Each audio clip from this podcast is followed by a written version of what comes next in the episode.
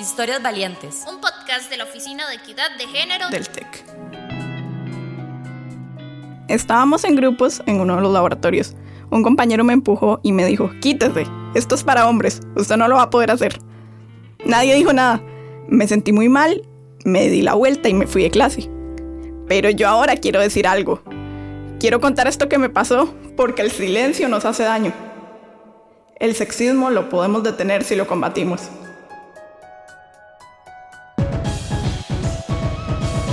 Historias Valientes. Un podcast de la Oficina de Equidad de Género del TEC.